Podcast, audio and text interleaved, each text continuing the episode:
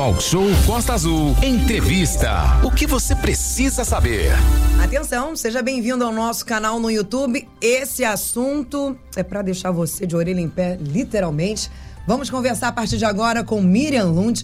Ela é planejadora financeira, administradora e mestre em gestão e empresarial com especialização em finanças. Ela atuou por 20 anos no mercado financeiro como executiva de crédito, investimento e gestão de recursos e há 20 anos é professora convidada da Fundação Getúlio Vargas. Que bagagem. Que bagagem, né? E você que está chegando agora no nosso canal do YouTube, seja muito bem-vindo. É importantíssima a sua participação, você sabe. Você que está no Dial, muito bom dia também. Que legal que você está aqui junto com a gente. E você sabe, você deve e pode interagir pelo nosso canal no YouTube. Entra lá, Rádio Costa Azul no YouTube e participa. Ou também através do nosso WhatsApp, 24 3365 1588.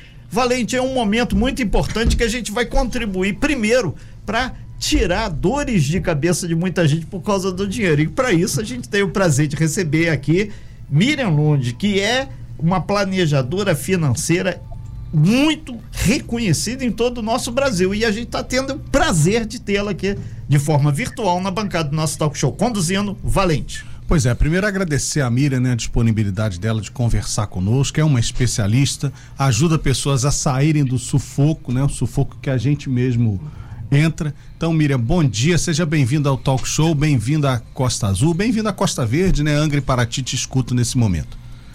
Bom dia! Bom Obrigada dia. Pela, pelo convite e vamos aí ajudar o máximo de pessoas possível. Vamos dar as dicas, as principais dicas para é, que todos tenham muito sucesso. Pois é, Miriam, nós vamos dividir essa entrevista aqui possivelmente em duas partes, né? Nesse primeiro bloco a gente vai falar um pouco sobre a conjuntura nacional. A gente está falando muito de economia esse ano, né? A economia parece que é, surgiu como um assunto dominante aí esse ano. E tem muitos temas aí em discussão, palavras difíceis, né? Arcabouço, reforma tributária, tudo isso está é, dominando o noticiário. E a minha pergunta é: para onde a senhora acha que o Brasil está indo nesse momento? Né? Nós estamos indo para uma situação melhor do que agora? Olha, eu não tenho dúvida que a tendência é só de melhorar, tá? A gente está numa situação, se a gente inclusive for comparar com outros países, nós estamos à frente de todos. É só a gente olhar né, a, o dólar, como o dólar vem, vem cedendo, né? Devagarzinho ele está cedendo. Isso significa que está vindo dinheiro lá de fora para cá, que uhum. existe uma confiança é, no Brasil. Então, o que a gente está passando nesse momento são as reformas necessárias. Quando a gente fala, por exemplo, de arcabouço fiscal, ouve falar, nada mais é do que a receita e despesa do governo. É que nem a gente, né, as famílias, você gasta mais que arrecada, ou na, gasta mais que o que você que recebe, uhum. então você vai ter problema e vai acabar se endividando. E o Brasil está nessa condição, ele, ele gasta mais do que ele arrecada. Então, por isso que é necessário ter uh, equilíbrio. alguns ajustes uhum. que se chama acabouço fiscal.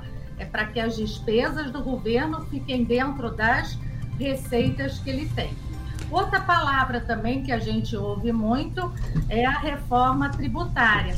A reforma tributária, para quem tem é, empresas, ela é fundamental, porque a gente tem muito imposto no Brasil uhum. e uma carga muito alta. Então, hoje, a pessoa, para se perder, ou tem um, um gasto muito grande para entender né, o que, que afeta ou não.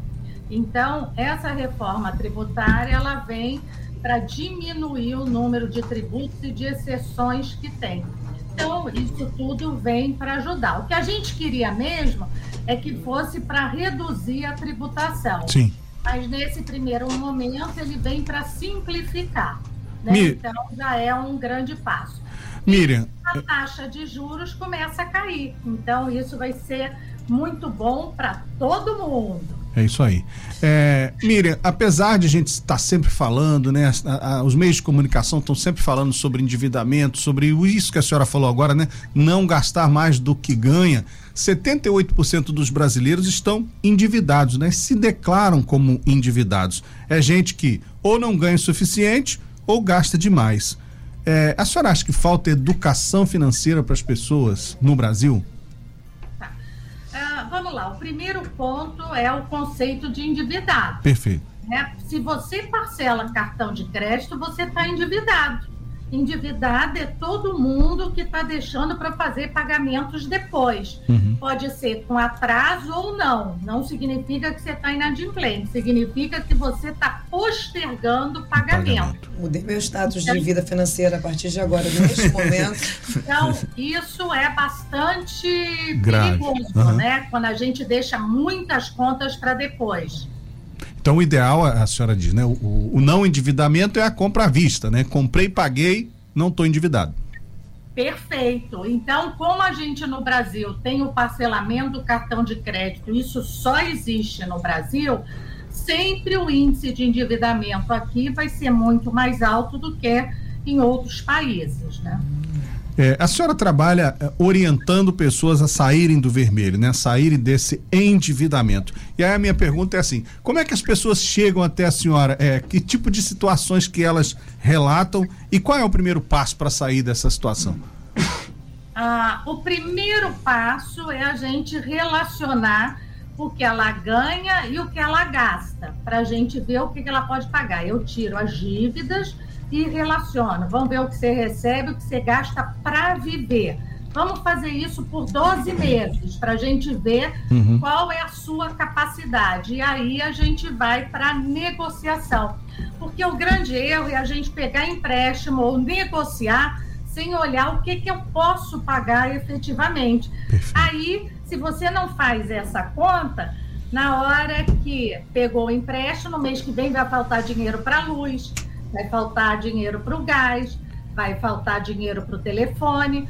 Então, alguma conta vai ser prejudicada. Então, a gente precisa fazer esse controle. Pode ser num caderno, pode ser numa planilha. O importante é que a gente não queira guardar de cabeça, porque a cabeça da gente não guarda, não. A gente tem um lado emocional aqui que ele só, ele só guarda as contas grandes, as pequenininhas não. É, eu- você falou uma coisa que me chamou, me chamou a atenção. Você não, perdão. A senhora me falou uma coisa que chamou a atenção sobre a questão, a taxa do endividamento do brasileiro ao qual você se referia. Quantos por cento, Valente? 78% dos brasileiros se dizem endividados. Então, 78% dos brasileiros se dizem endividados. E a senhora mostrou pra gente que o status de endividado é quando você tem o parcelamento.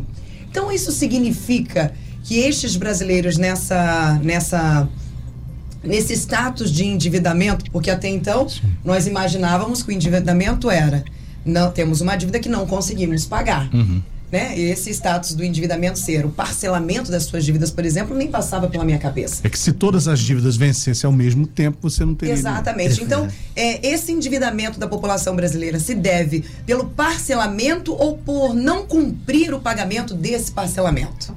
Pelos dois, tá? Então, quando a gente fala de endividamento, a gente está englobando tudo isso aqui.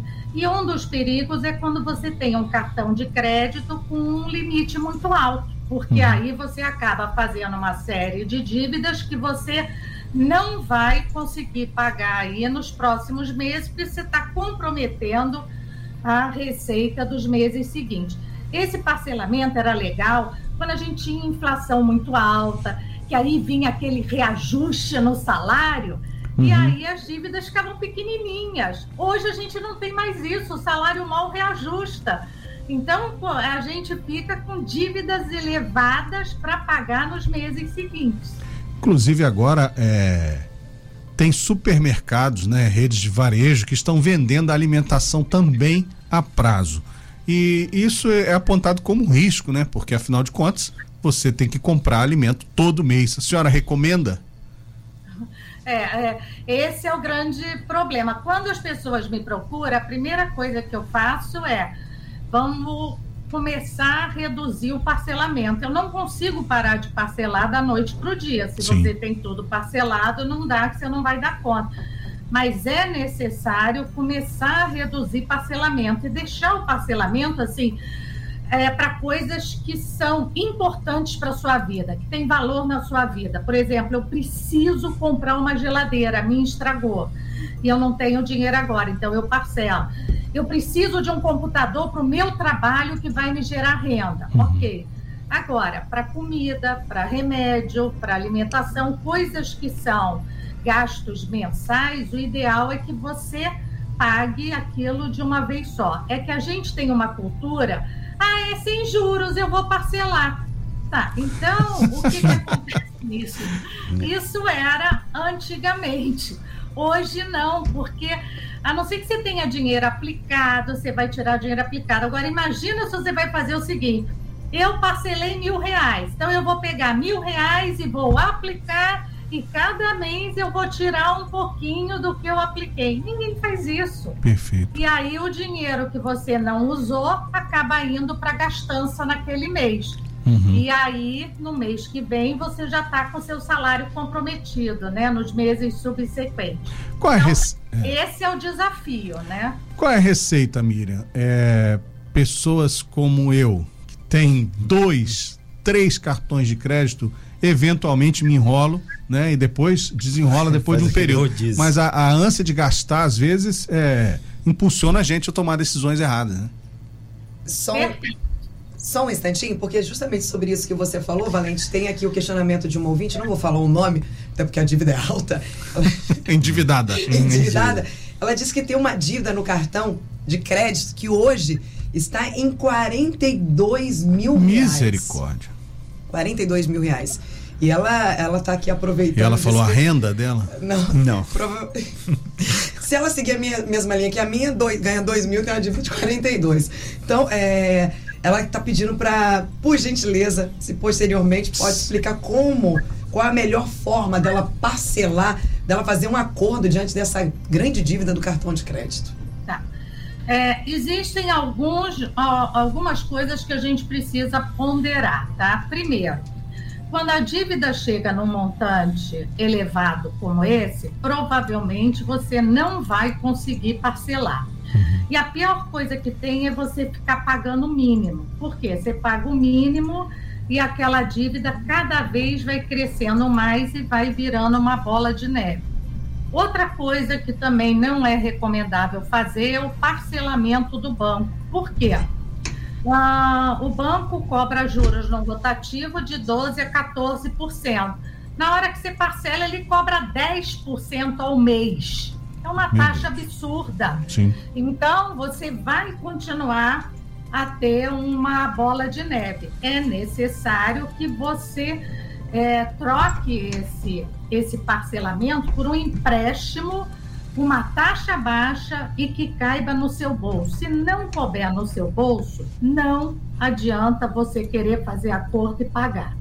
Então, eu sempre recomendo para as pessoas, quando chega num nível que não dá para você fazer mais, então procura ter conta num banco, abre conta num banco onde você tenha, uh, você não use nem cheque especial, nem cartão de crédito. Transfere o seu salário para lá. Tá? Faz portabilidade do salário, portabilidade da sua aposentadoria para lá, para que você fique livre. E aí vamos partir para negociação com essa instituição. Ah, quando a pessoa está com uma dívida que não existe possibilidade negocial dela pagar a prestação, ela vai ter que recorrer à Defensoria Pública da região. Uhum. Porque a Defensoria Pública é exatamente um advogado que vai ajudar ela a fazer a negociação com a instituição. Em 2021 surgiu a lei do superendividamento. O que é superendividamento?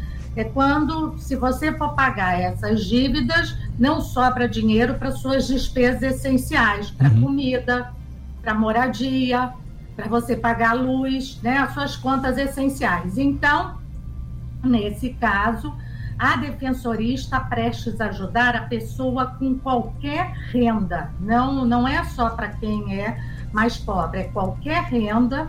Por quê? Porque você chegou numa situação que precisa de ajuda. Eu preciso de um advogado que me permita é, negociar. Então, esse é o primeiro ponto. Se a dívida é impagável e você não tem bens, não tem condições, o melhor é procurar a Defensoria Pública. Mas voltando à primeira questão dele, uma das coisas que eu peço é para não usar mais do que um cartão. Uhum. Para que dois, três cartões? É. Isso é ser chique? Chique é ter um cartão. Então, você quer ser chique? Basta um. cartão só.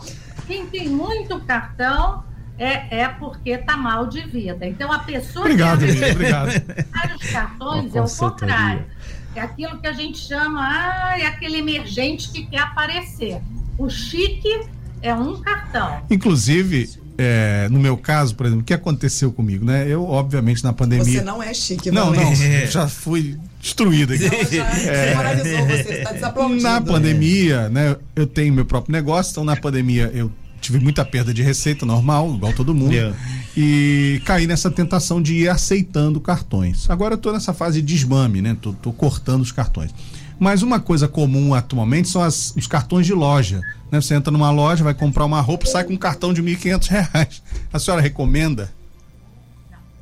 Eu não entro e eu não caio nessa, porque qual é? A gente precisa entender porque o, o que, que aconteceu nesse meio e por que, que é importante as pessoas fazerem educação financeira. Porque educação financeira é você aprender a fazer escolhas e a dizer não quando não interessa para você. Por quê? Porque a, a, gente tem um sistema 1 um e sistema 2. O sistema 1 um é rápido, é alegre. Ah, faz cartão, compra. Eu, eu trabalho, eu posso. É esse que a gente sempre atende. Vai, vai dar certo. No final dá tudo certo. Esse é o sistema 1. Um. O sistema 2, ele é lento. E ele tem que ser acionado pelo sistema 1. Um. E o sistema 1 um toma a frente. Vai que depois a gente se ajeita. Então, é importante que quando uma loja te oferece um cartão, isso não estava no seu radar. Então, não faz. Perfeito. Tudo que não tiver no seu planejamento, no seu radar, não faz. Ou pelo menos dá 24 horas para fazer, volta para casa. Se for importante, você amanhã volta para fazer. Se não for importante, você não volta. Então, a gente precisa aprender a dizer não, muitas vezes, até para gente. Muito porque bem. senão a mídia estudou isso, ela sabe direitinho como pegar você. Nós estamos ao vivo no nosso canal do YouTube também, com Miriam Lund, conversando sobre finanças, conversando sobre endividamento e tentando aqui trazer uma solução, clarear a cabeça dos brasileiros, dos nossos ouvintes e dos nossos internautas. Aline está sendo extremamente oportuna aí. Quem perdeu essa primeira parte não perdeu nada, que você vai depois lá no nosso site, em forma de podcast, você pode ir andando, vendo essa paisagem linda aqui da Costa Verde, se por aqui você tiver, e tendo essa consultoria de Miriam Lund que é planejadora financeira, administradora e mestre em gestão empresarial com especialização em finanças. Ou seja, é o pulo do gato de uma consultoria. Perfeito. Valente, e mais do que isso, só a realidade que ela colocou abriu os olhos da gente, literalmente. Né? Exatamente. Mira, eu queria é, voltar aqui perguntando sobre o Desenrola. A gente falou no primeiro bloco sobre o Desenrola, né? Esse programa do governo federal para financiamento de dívidas. E aí a minha pergunta é: vale a pena aderir? Vale a pena sair do crédito? E do, do, né, do, do sistema de crédito lá, da restrição de crédito, e o que fazer depois, porque também não adianta desenrolar e depois enrolar no momento seguinte. Sim. Então vamos lá. O programa Desenrola é uma grande oportunidade da gente poder fazer uma negociação com a instituição financeira. Mas a negociação, para ser boa, tem que ser ganha-ganha. O que, que é ganha-ganha? O banco e você. O que, que é você ganhar? É você ou pagar de uma vez só para se livrar da dívida, porque eles estão dando descontos de até 96%, ou você fazer um parcelamento por até três anos numa taxa que vai rodar em torno de 2 a 3%, né? Uhum. Então, uma taxa baixa. Tem que prestar sempre atenção na taxa que você está fazendo essa renegociação, porque a taxa vai impactar na prestação. E a prestação impacta no seu banco, no seu bolso. quanto que você pode pagar mensalmente. Então, primeiro nós temos que fazer um dever de casa antes de ir para a negociação. Qual é o dever de casa? É você fazer receita e despesa para os próximos 12 meses, não esquecendo que você vai querer um bolo de aniversário, você vai querer dar um bolo para o seu filho. Então, a gente tem despesas que a gente às vezes não imagina, e naquele mês a gente vai gastar um pouco mais. Por isso é que a gente procura olhar o que, que pode acontecer nos próximos 12 meses. Ah, eu vou ter que comprar material de escola do meu filho, eu vou ter que fazer. Então, é, você tem que olhar quanto você pode pagar mensalmente. E aí você vai levar essa planilha e vai dizer na, na negociação, ó, o máximo que eu posso pagar é isso aqui. Negociação é um vai e vem, não é aquilo, ah, ele chegou e me botou isso, eu não posso, eu vou. Não, negociar é você dizer, não, eu não posso. Por exemplo, digamos que você só possa pagar 200 reais por mês. Então, uhum. você vai chegar para e vai dizer, eu posso pagar 180 por mês. Sempre joga um pouquinho para baixo, porque o banco vai tentar puxar. Ou diz, eu só posso pagar 150 por mês porque se ele não disser não, você tem uma margem para dar uma subida. Então, negociação é isso. E a gente, a gente não aprendeu na escola, está tendo que aprender agora na vida. Então, primeiro fazer a conta de quanto você pode pagar por mês para poder então chegar na instituição e negociar. As instituições instituições estão abertas porque vão ganhar crédito fiscal. Uhum. Então, por isso é que é o momento. É diferente de outros momentos. Em outros momentos, você vai tentar negociar, isso é prejuízo para a instituição. Nesse momento, ela tem um crédito fiscal. Então, ela tem um benefício e por isso que você tem que aproveitar esse momento. A outra questão é as pessoas às vezes têm receio de ir ao banco negociar, né? Acha que o gerente vai impor condições, é como a senhora está falando. É, o consumidor tem que se impor, né? Ele que tem que definir o limite até onde ele pode ir. Não precisa ter vergonha disso. Jamais ter vergonha. É que todo mundo que está endividado se sente mal. Eu errei. Não. É importante a gente entender que os dois erraram, você e o banco. O banco deu para você um crédito que você não podia, nunca perguntou quanto você podia pagar. Então, o banco está errado e você pegou um crédito maior por um momento de desespero que você estava. Então, na hora da negociação, vocês estão igual.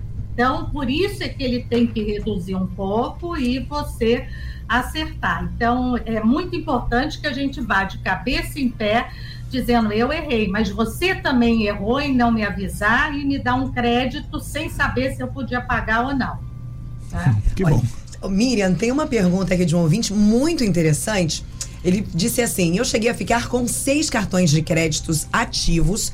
Passei por essa situação de bola de neve e hoje, depois de cinco anos após ter cancelado todos os cartões, eu pago um a um. Não tenho mais interesse, o dinheiro em mãos funciona 100%. Nesse período que paguei os meus cartões, tiveram inúmeras instituições é, fazendo aí renegociações de dívidas desses cartões de crédito o que gera uma confusão e uma dúvida muito grande aquela pessoa que tem dívida. Isso é legal? Outras instituições estarem cobrando a dívida dos cartões de crédito? É a pergunta do Renato sobre é legal isso, Aline? Como é feito essa questão das cobranças ter, empresas terceiras Vendeu fazendo a cobrança? a dívida para outra empresa. Vem, exatamente. A dívida. Como funciona isso, Miriam? Tá. É, o que que acontece? Muitas vezes o banco ele vende a dívida então ele vende para um fundo e aí ele tem mais dinheiro para fazer novos empréstimos. Então a sua dívida vai estar, por exemplo, num FDIC, que é Fundo de Investimento em Direitos Creditórios do Banco do Brasil, e você tem sua dívida no outro banco. Mas ele está numa coisa. Então, aí vai para negociação. Ou pode ir para o escritório de advocacia para negociar. Eu sempre prefiro que você, se você quer negociar, negocie com a própria instituição. Então, você vai ter que ter paciência, atender o telefone e dizer: não, eu estou me planejando para poder pagar. Olha, eu estou me planejando, eu devo ter um recebimento aqui dois meses e aí a gente vê. Então, e nisso você vai juntando dinheiro. Você vai pegar seu décimo terceiro, você vai pegar suas férias, não antecipa, guarda para negociar e pagar. Miriam. Então, é, esse é o, o grande segredo, tá? Mas é normal que não esteja mais com o banco, que esteja com outras instituições. Miriam, vamos falar um pouquinho sobre reserva de emergência, né? A senhora até me mandou um, né, na produção que me mandou uma lista de coisas para economizar três reais, quatro reais, cinco reais por dia no final de um ano dá um valor x. O que que é a reserva de emergência? Como que a gente começa e por que que isso é importante? Ah, vamos lá. É, a gente vai ter sempre momentos que a gente vai estar apertado. Não tem jeito. Só que não tem como prever. Eu não tenho como prever quando eu vou precisar, quando eu vou ficar doente, quando vai acontecer alguma coisa. É, então, é, ter uma reserva de emergência é essencial, mas todo mundo acha que precisa de muito dinheiro. Eu digo não. A reserva de emergência você vai fazendo com aquele três reais, porque às vezes você sai na rua e resolve comer um pãozinho e tomar um cafezinho ali na rua. Aí pagou três reais ou mais.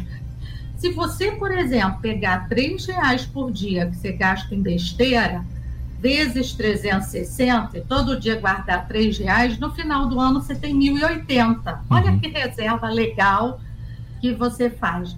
E hoje as instituições aceitam que você aplique três reais, tá? Então você pode chegar lá. É muito comum você entrar no seu aplicativo e ver lá CDB ou poupança é, que aceita um real a partir de um real. Então você vai deixando o dinheiro aplicado para ele ficar longe do seu olho. O importante é isso. Eu tenho que tirar o dinheiro da minha vista para poder juntar e ter essa reserva de emergência para eventualidades. Né?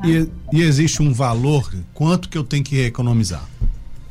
Olha, a gente sempre vai colocando metas, não existe, não, porque se eu disser, você tem que juntar três meses de salário, eu desanimo todo mundo. Você Sim. tem que ir juntando o que é possível, entendeu? E colocando meta. Eu agora eu quero juntar mil reais.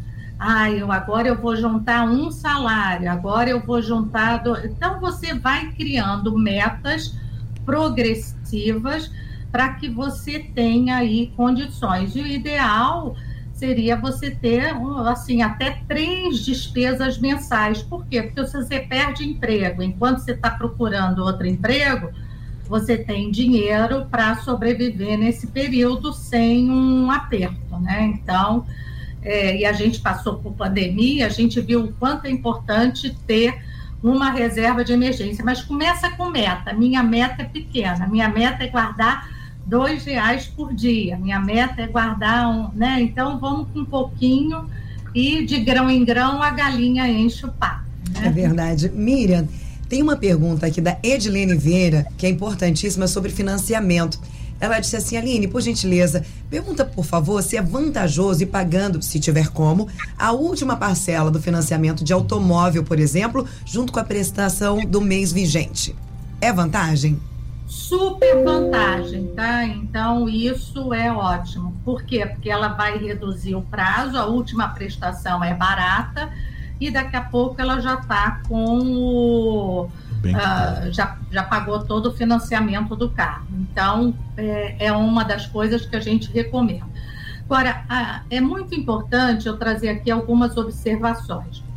É, os bancos disponibilizam empréstimo via terminal eletrônico e via aplicativo. Não pegue nesses locais. Você tem que ter na cabeça que tudo que é fácil vai ter um preço caro. Tem um preço muito caro lá na frente. Então, se você precisa pegar um empréstimo, vá ao seu gerente e diz: olha, eu quero pegar um crédito, mas eu quero uma taxa acessível. Então, você vai estudar para mim. Ele nunca vai te dar na hora, porque se ele for te dar a taxa na hora, é a taxa que está no aplicativo. Ele vai dizer: pega aqui no aplicativo. Você diz: não, eu quero uma taxa menor. Então, é, isso aí ele vai te dar uma resposta em dois ou três dias, porque passa por um comitê. Só que você vai conseguir uma taxa metade do que está sendo no aplicativo, metade do que está sendo lá. Então, isso reduz a sua prestação absurdamente, reduz a sua dívida. Então, é, sentir que não vou conseguir pagar meu cartão de crédito todo esse mês. Uma semana antes, já senta com o banco para pedir um crédito no valor que você não vai conseguir pagar do cartão. E aí, mas com isso você fecha uma operação com uma taxa menor, com uma prestação pequena e o risco de bola de neve é muito menor. Deu para entender? Sim. Perfeito. Tá? É. Não usar terminais, não usar nada que é muito fácil. Gente, é, tapa na minha cara. Tudo é, isso aí que ela falou, eu faço. Miriam Lund, uma outra ouvinte aqui pergunta através do nosso WhatsApp, 2433651588, sobre qual a melhor aplicação para quem não entende nada de finança e quer aplicar um pouquinho só de dinheiro. Qual é a receita do bolo? Tá.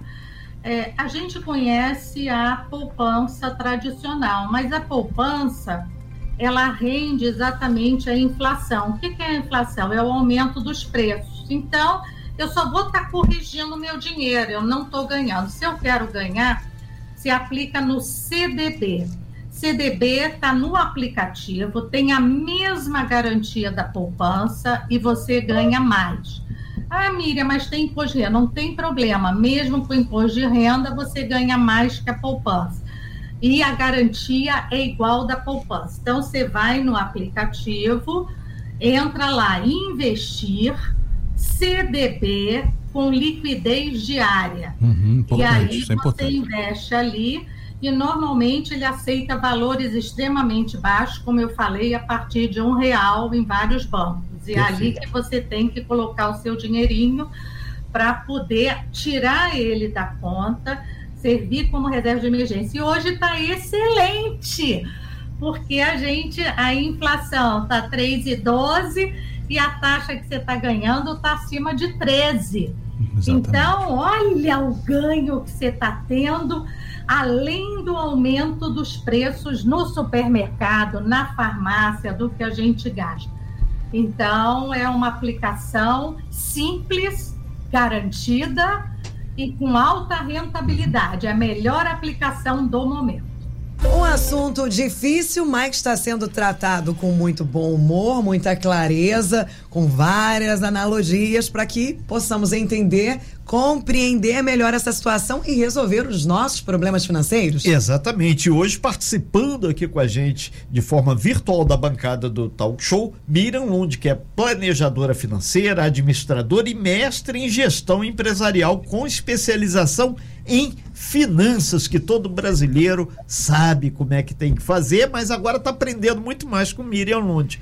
Nesse sentido, o, o Aline, a gente lembra que tem várias informações aqui que você, se não pegou, vai estar tá lá no nosso site, no nosso podcast e também no nosso canal no YouTube. Exato, Miriam. O, o Adriano Serafim do Parque Mambucaba, é um bairro próximo aqui do centro de Angra Próximo foi demais, né? Tá, uns 65 quilômetros daqui. Ele perguntou o seguinte: as dívidas ainda caducam? A gente sempre fala assim: não, daqui a cinco não vou anos, pagar, não pagar, não, daqui sumir. a cinco anos vai é. caducar. Isso existe, isso é bom, isso, isso resolve alguma coisa. Como a gente tem que lidar com essa situação de dívida que está caducando? É, dívida não caduca, tá? O que acontece é que depois de cinco anos ela não fica mais registrada lá no Serasa. Então, o seu nome não aparece sujo. Mas você continua a ter essa dívida, ele pode, inclusive, processar você. Mira, qual o risco da instituição processar? O risco é baixo desde que você não tenha bens. Se você tem bens, aí você pode, ele pode até ir para a justiça e brigar por isso. Agora, se você não tem apartamento próprio, não tem carro, não tem nada, você tem um poder na mão de negociação, né? Porque o banco emprestou para você sem saber o que você tinha. Posso perder o meu imóvel próprio se for para a justiça? Só se ele for muito bom. Se o imóvel for é, imóvel de família, aquele que você mora, é muito difícil o juiz mandar vender. Pode acontecer, pode, mas é difícil. Então, a não ser que seja um imóvel maravilhoso, enorme, que aí você possa vender, comprar um outro e é, pagar a sua dívida, que aí o juiz diz, não, ele não está com vontade de pagar. Então, é, a gente precisa prestar atenção. Dívida não caduca. É, Miriam Lund, o, a Maria Aparecida, ela perguntou aqui para a senhora o seguinte: comprou um apartamento financiado por uma instituição, banco público, inclusive, e ela recebeu um dinheiro agora de uma herança, ela quer quitar. Só que tem que o gerente tá meio naquela assim de não facilitar muita coisa. Qual o procedimento que ela pode ter? Ela tem o dinheiro que está numa conta e ela quer se livrar dessa dívida que é alta. Ah, Para o gerente, tá? É muito bom, é muito importante isso, que a gente tem que entender os vieses. Isso aí é um gerente que deveria ser até denunciado. Uhum. Por quê? Porque ele está com o dinheiro dela aplicado e ele está com empréstimo. Então, ele está tendo duas receitas ali. O que é. ele quer adiar para não perder e não ter que correr atrás de novas metas. Então, isso é um, um problema do gerente Matel. O que, que você tem que fazer? Eu vou te dar três caminhos. Primeiro, de acordo com a ordem de solução. Primeiro é ligar para o saque. Toda vez que você pega seu extrato, tem ali o telefone do saque. Você Perfeito. liga e faz, explica que você quer liquidar sua dívida e que o gerente está ali, não está aceitando e porque ele quer não, não precisa dizer um motivo. Precisa dizer que o gerente disse que não, que não pode. Ah, você quer liquidar sua dívida porque você tem dinheiro. Perfeito. Anota o protocolo. Porque se eles não, tiver, não te derem resposta em 48 horas, aí você vai para a ouvidoria. Na ouvidoria do próprio banco, você apresenta o protocolo, a ouvidoria acompanhada pelo Banco Central. Então, a solução vem, com certeza. Segunda alternativa, entrar no consumidor.gov.br. Lá é tudo pelo computador. A primeira solução que eu dei é pelo telefone. A segunda é pelo computador consumidor.gov.br.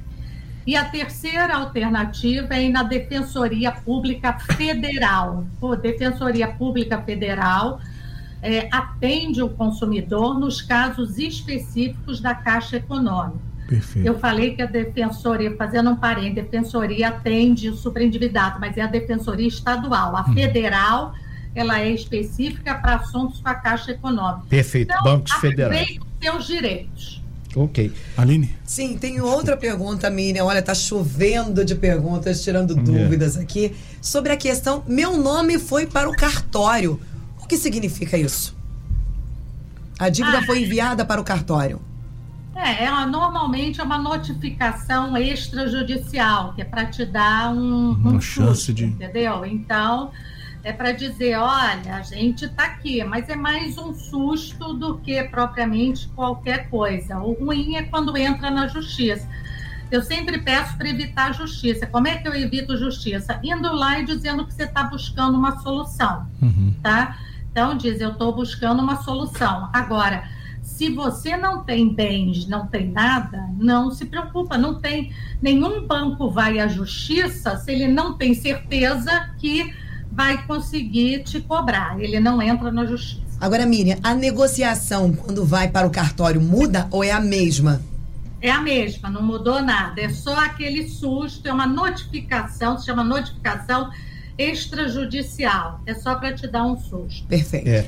Miriam, tem uma outra pergunta aqui. O cidadão está dizendo que mora num condomínio, ele está com a taxa condominial muito atrasada. Volta e meia tem uma anistia.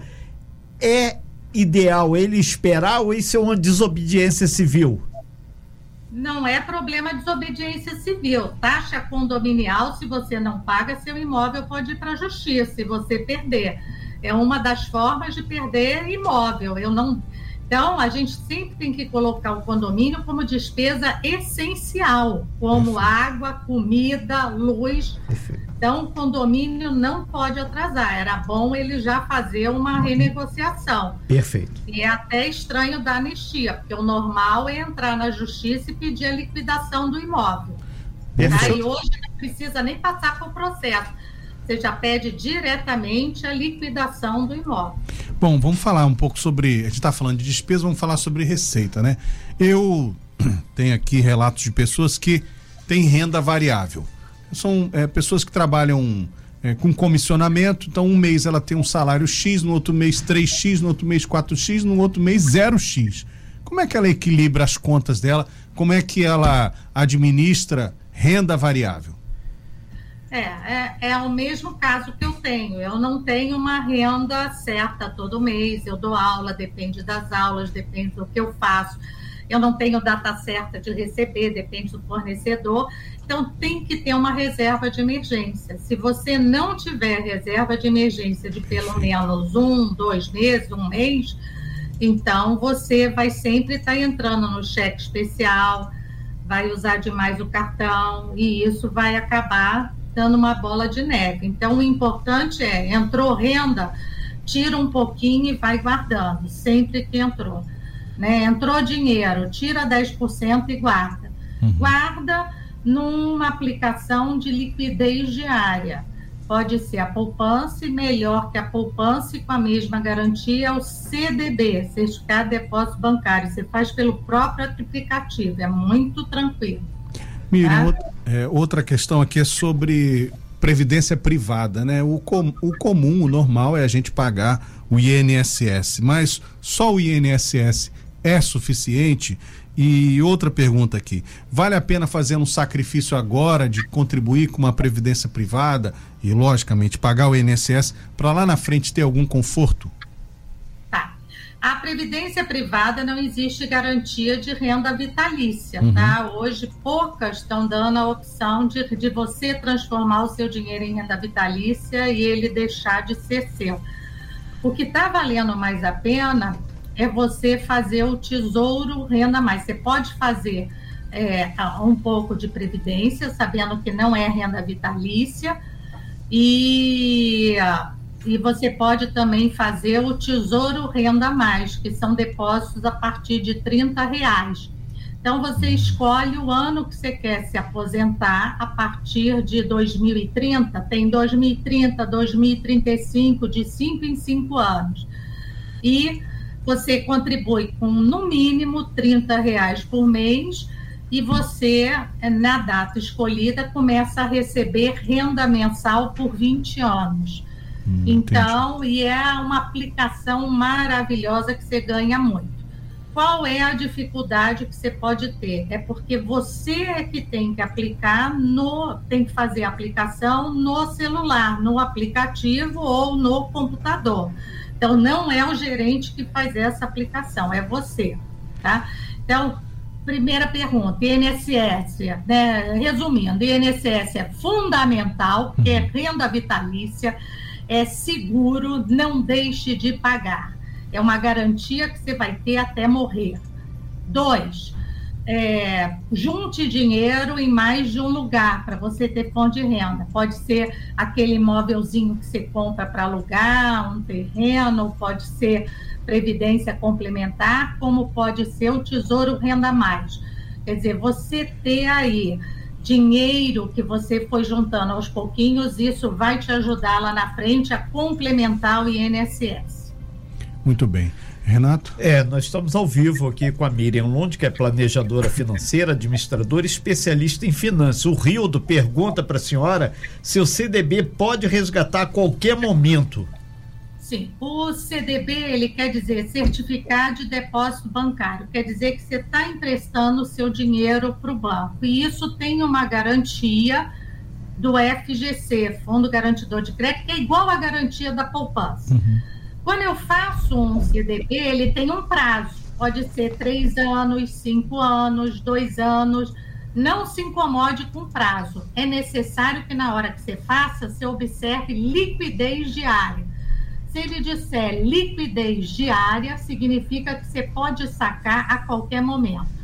Ah, Miriam, mas ele está 2026. Não tem problema. Em 2026, ele vem para sua conta e você reaplica mas você não precisa esperar 2026. Você pode sacar a qualquer momento, se na hora da aplicação você observar lá liquidez diária.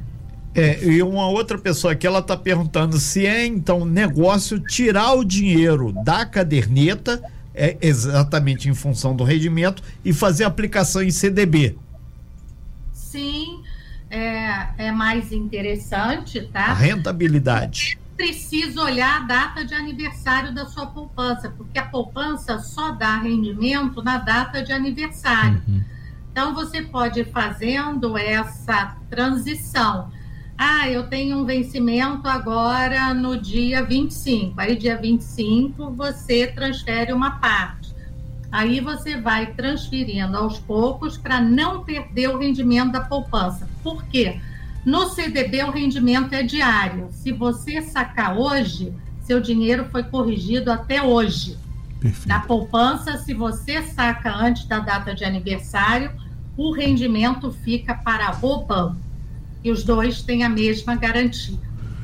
Miriam, uma das discussões no Brasil hoje é sobre juros, né? É, todo dia tem alguém falando que a taxa de juros está alta, que a inflação baixou e a, e a taxa de juros ficou um desencontro, né? Um desencontro perto de 10%. É, o que que isso impacta no dia a dia das pessoas? onde as pessoas estão pagando esses juros, às vezes sem perceber? Tá. É, esses juros, o que, que acontece? Acaba pagando ele certamente nos créditos que você está fazendo, que as operações de crédito elas ficam um pouco mais caras. Então, eu sempre gosto de dar aquela ideia. Neste momento de taxa alta, uma operação de crédito com taxa razoável você fazer de 3, 3,5, tá? Uhum. Então, isso seria 3%, seria, digamos, aquela média que a gente tem que buscar fazer, mas que você só consegue pedindo ao gerente. Tá? Perfeito. Então, é, é, esse aqui. Agora, quem tem investimento é o contrário. Se você tem dinheiro aplicado, você está ganhando mais mais crédito é difícil. Agora, é, eu gostaria também de trazer aqui uma possibilidade que as pessoas pouco conhecem. Existem cooperativas de crédito ah, e vários sistemas, como a gente tem vários bancos. As cooperativas de crédito, você é dono e cliente ao mesmo tempo. Então, ela tem uma responsabilidade com você. E são instituições também garantidas. Você lá se aplica seu dinheiro também garantido. Tem poupança garantida pelo FGCorp, tem é, é, lá não chama CDB, é RDC, garantido. Por que, que eu estou chamando atenção para isso? Porque as operações de crédito são as mais baratas, estão lá. Tá? Então, você tem que aproveitar. Enquanto as instituições, por exemplo, um consignado, um, fazem pela taxa do governo, 2%, que o governo autorizou, as cooperativas você consegue fazer por uns 60, por uma taxa mais baixa. Todos os empréstimos são mais baixos. E nunca ele vai te enforcar. A cooperativa não vai te enforcar, porque você é dono e cliente. Sim. Então, vale a pena conhecer esse modelo para você é, se estruturar e sanear suas finanças.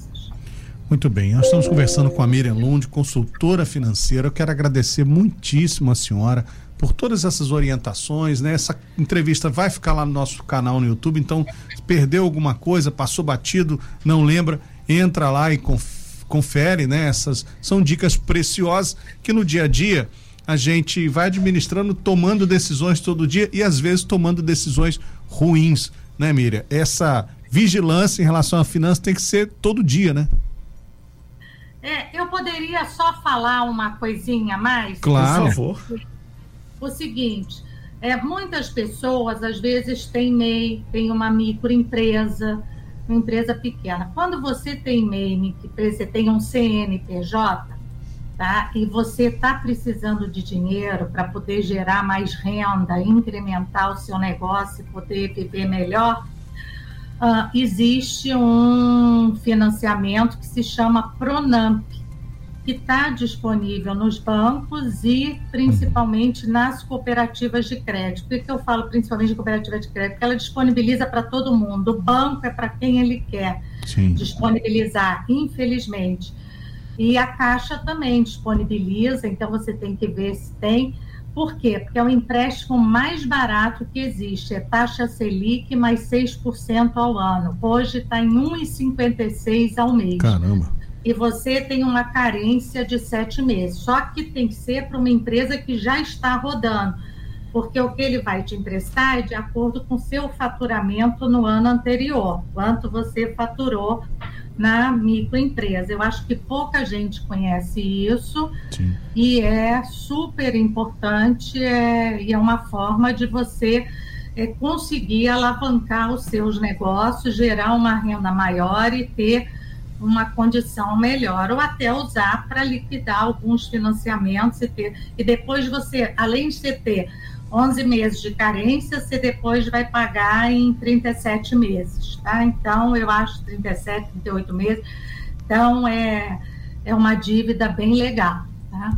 Muito bem. Aline, Renato. É, a gente agradece muito a sua participação aqui, Miriam Lund. Primeira consultoria, segunda possibilidade de ver que temos que ter educação financeira para ter dias melhores, não só o país, mas nós cidadãos. E mais do que isso, as pessoas todas sistematizaram, que fizeram suas perguntas, a gente vai disponibilizar aí para você que perdeu a coisa. E eu pego aqui a fala da, da Salete Alice, correndo para o aplicativo e suas dicas foram eu, maravilhosas. Eu já baixei o aplicativo então, aqui. sistematizou tudo aqui. Ó, baixando o aplicativo. Hoje é o começo, então, começo de um novo dia para muita gente. É. E olha, eu fiquei muito feliz, sabe com o quê? Muitos ouvintes mandando mensagem pra gente falando que são muito chiques. Sim. Muita gente se, se, se, se identificou. Educou com essa questão de ter menos cartão de crédito, ter mais segurança. Então, temos muitos ouvintes internautas chiquerésimos aqui na nossa. E tem um, um, amigo nosso até que o Valente chamou a atenção.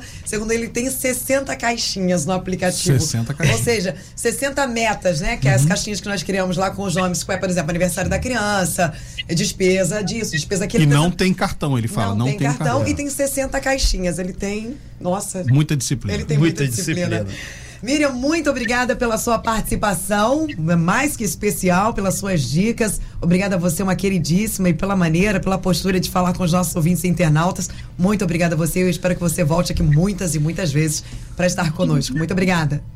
Eu que agradeço. Obrigada aí. Ok, um muito obrigado. Bom dia. Sem fake news. Talk show. Você ouve? Você sabe.